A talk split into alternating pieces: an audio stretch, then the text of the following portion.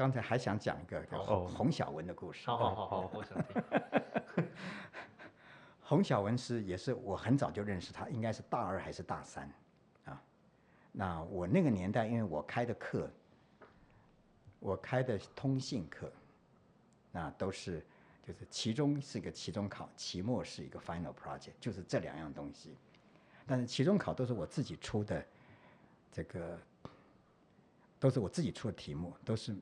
课本上没有答案的，然后 open everything，然后这个。总分什么两百七呀，或者三百多分这种的啊，这样子。那 然后这种题目当然只有我自己可以改。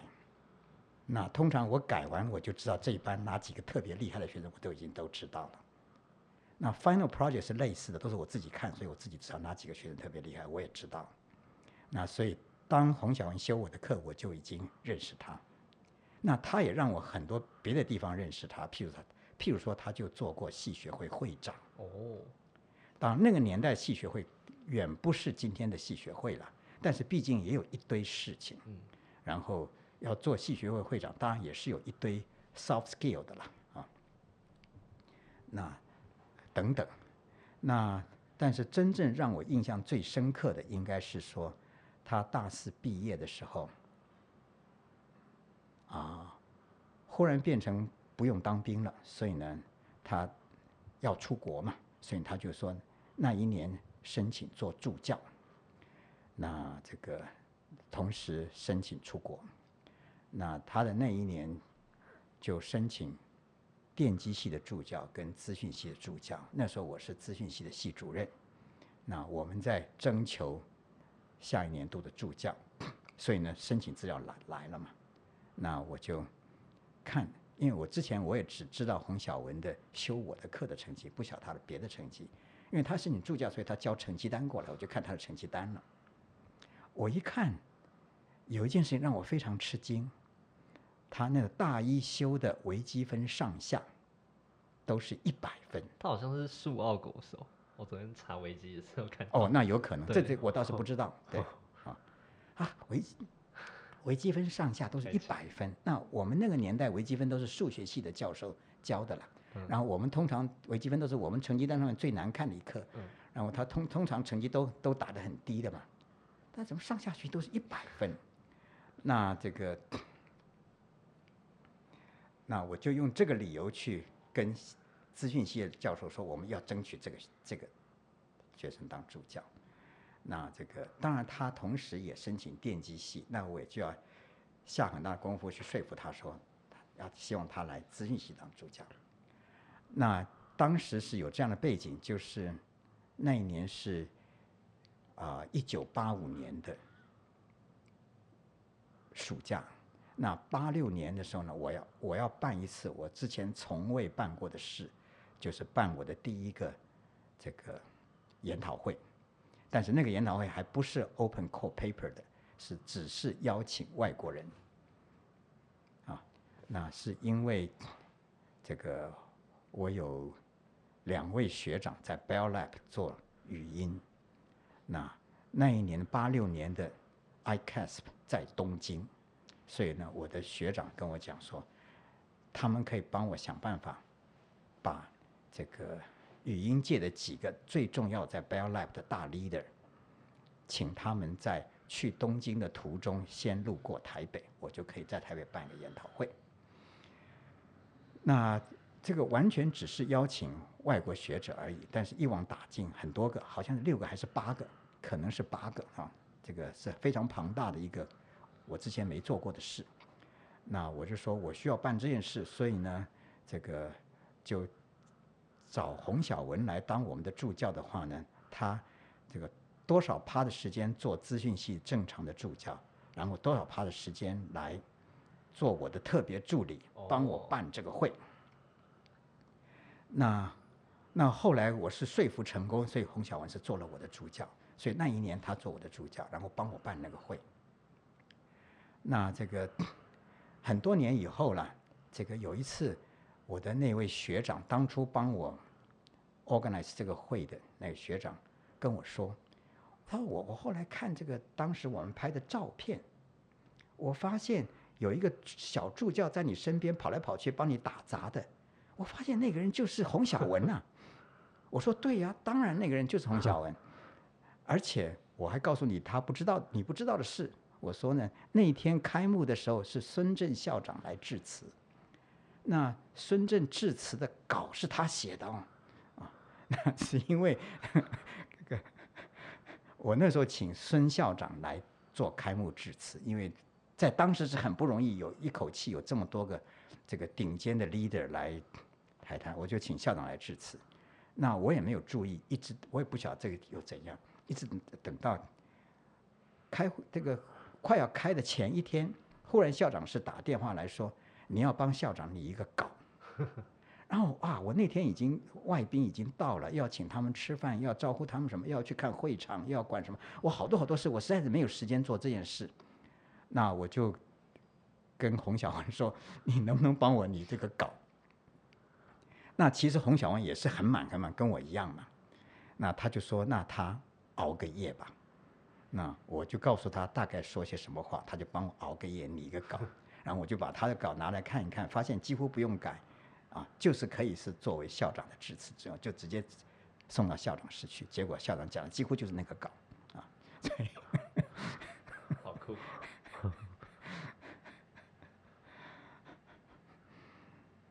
那后来当然这个那一年洪小文同时申请出国，很成功的拿到 CMU，然后他就去 CMU 了。他后来告诉我说，这个他在 CMU 是有这个，因为他有奖学金，他有完全自由的去选择要做什么领域。他花了很多功夫去看各个领域，最后他选择了这个做语音。他说他选择做语音的原因，应该跟他帮我办过那个会有关，因为毕竟办过那个会，所以他对语音的了解是比较多一点的，所以他最后选择做语音。所以他后来洪小文一直跟我比较 close，就是因为他跟我领域是一样的，就是哦，就是会议上偶尔会碰到这样。对对。他他博班毕业后是直接去工作，他对博班毕业就去工作，先去啊、应该是先去 Apple，然后再从 Apple 去微软，可能是这样。那微软不是他第一个工作，但是后来微软做非常长的时间。就是那个研究院院长。对，研究院院长也很多年了，可能也也也八年十年了，恐怕。再想请问一下，就是呃，老师对于说中中文的语音处理在未来的发展，大概有什么蓝图，或是有什么想象，可以跟大家分享？哦，语音发展这件事情比较难回答。哦那我通常的说法是这样说的：我说呢，十五年前我们完全不能预期今天的技术是今天这个样子。十五年前就是两千零六年，当年呢，这个 deep learning 还没有成功的例子让我们看到。那十五年之内，从 deep learning 出来到 deep learning 横扫这个语音世界，而且还横扫了好几次，翻过来又翻过去。那因此呢，我们今天是无法预期十五年后会怎样，我认为是无法预期的。那我另外一个解释呢，就是说呢，不要讲十五年，五年以前，我们无法预期今天的世界是这个样子。今天的世界包括，譬如说，美中两国强烈对抗，包括这个 COVID-19 把全世界变得不一样，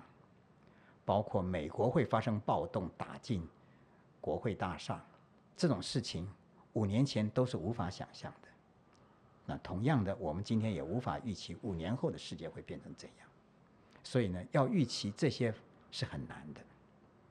那我通常会这样子，我把这个技术的发展分成两块，一块是学术研究也好，基础研究也好，技术研究也好，那另外一块是把已经有的技术应用在日常生活之中。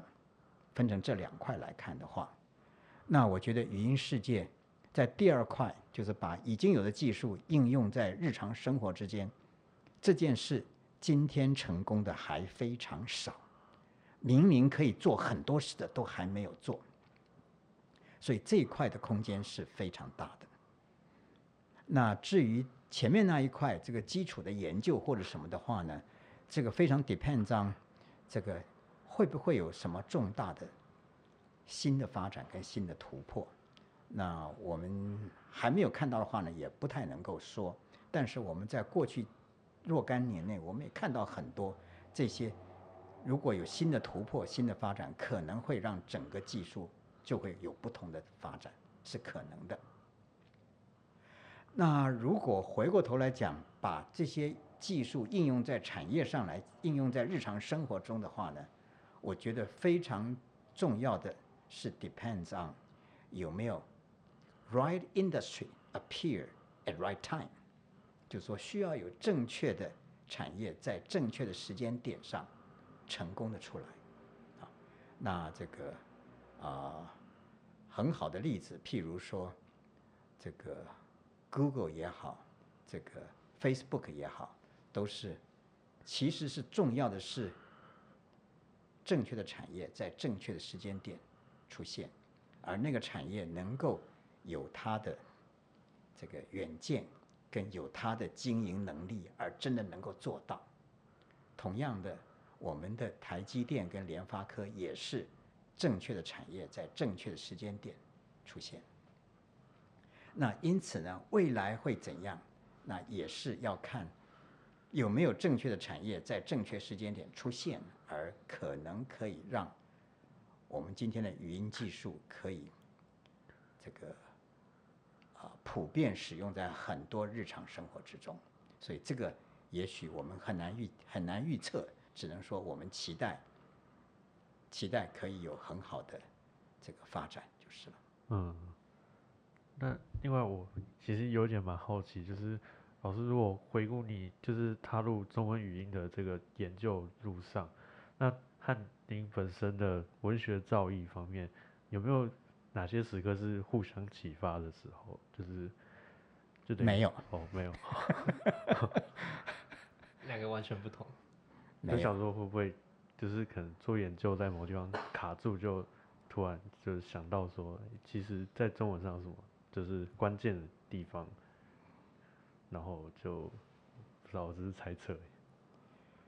这个情形应该说是有这样子，就是说在哪里被卡住，然后呢，真正突破的是靠语言学，哦，这是有的，嗯，但是呢，不是靠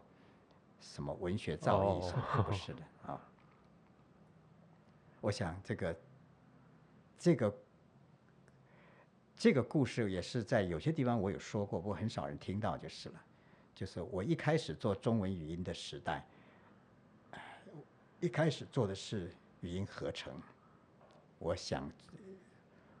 国语的音总共一千多个，我就把这一千多个音做好，可以拼成任何一句话。可是拼出来永远不对，那百思不得其解，被卡了很久很久。然后一直等到我后来碰到一位语言学家，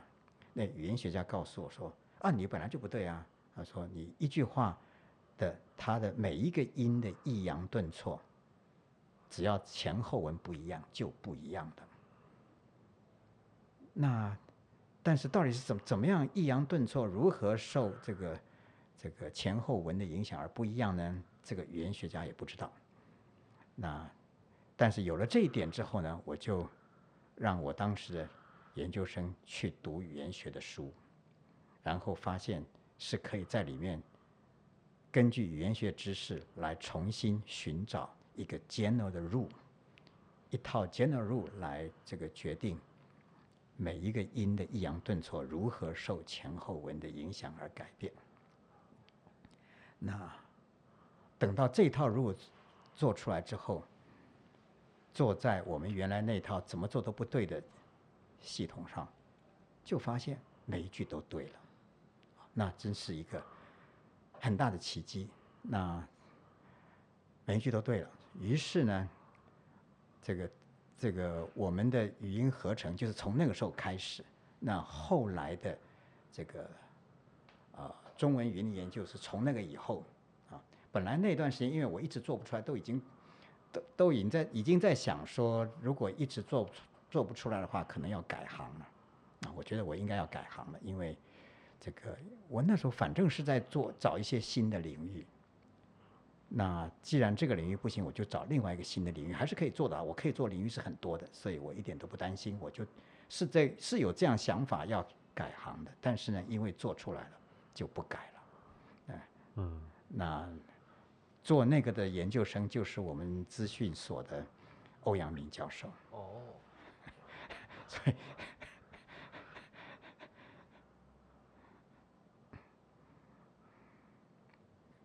那其实是一个很重要的转捩点啊。刚才刚才没有说的，就是这个有了那个，使得我我的语音的研究，这个从此就是有信心可以走下去。在那之前是一直走不通。呃，再想问一下，就是在您担任教授这段时间，应该也蛮多业界的邀请或是什么邀约之类，那你有没有曾经动摇过，或是就是有没有有没有想说，呃，去业界看看，或者是想要创业之类的想法？基本上，呃，应该说，来邀约的永远都有，包括台湾内部的、台湾以外的，包括学界、产业界，包括这个台湾以外的，包括华文世界的、英语世界的都有。那应该说，我在刚回来的那那几年里面，我心里想的是，我在台大可能教个十年差不多了。那也就是说，我觉得我我当初的给我的任务就是，希望让台大有所不同，然后有新的老师回来，让有更多的老师能够慢慢来改变这个环境，建立这个这里的，但不是我一个人要要做一生的事。我觉得我做十年差不多了，我就可以离开这个离开台大去别的地方了。一开始构想是这样，可是等到满十年的时候，我已经完全不这样想了，因为我觉得这里太好了，我一点都没有想要离开。所以后来虽然有很多地方的邀约，我其实都没有真的很认真的考虑。啊，先说到这样子。哦，好好好，好，那上面呃前面老师真的分享非常多精彩的故事，还有人生的哲学。那老师在退休之后有没有考虑写书啊，或者是用什么样的形式把人生的故事还有哲学记录下来？我现阶段没有考虑写书，这个原因是我有点怀疑写了书谁会看。我们都会买，呃，学生 会我们会支持老师。因为我觉得很可能这个这个书到时候会变成只是浪费纸张啊，然后这个，那我觉得我比较想做的优先做的事情不是写书，就是做成网站。嗯啊，那做成网站的好处就是把 everything 存在云端，然后让有缘人来分享，我也不必担心谁会看，想看的人自己看就好。对，我也不必担心说到底要发给谁，都不都不用想，我也没有没有浪费任何纸张啊。那而且反而在云端可能保存的好好的。那这个，所以我的优先的要做的事情是做一个好的网站。老师那时候是怎么想到这个 idea 的？受到什么启发？啊、这个我倒不记得是怎样，但是应该说，我陆陆续续都会看到一些很有成就的人出书，嗯，那些书我都有点担心谁在看，我是有一点这样在担心的。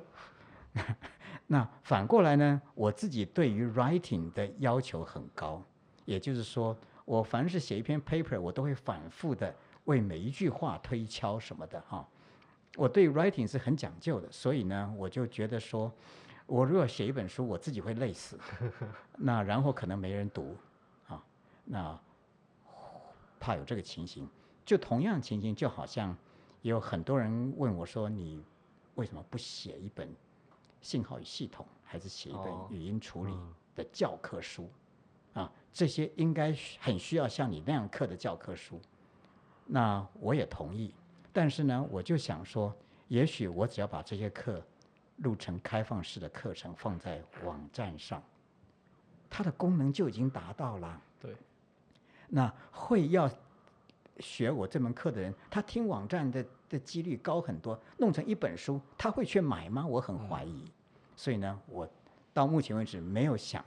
真的没有真的想哦，是有出版商来找我的。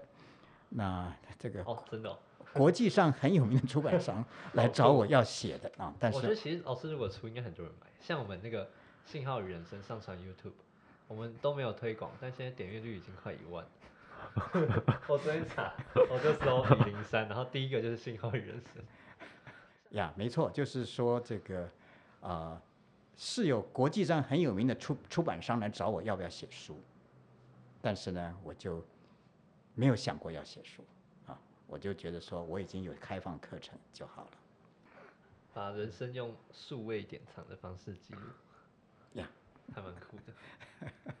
好，谢谢老师今天接受访谈。OK，好，谢谢老师，谢谢老师，好。太精彩。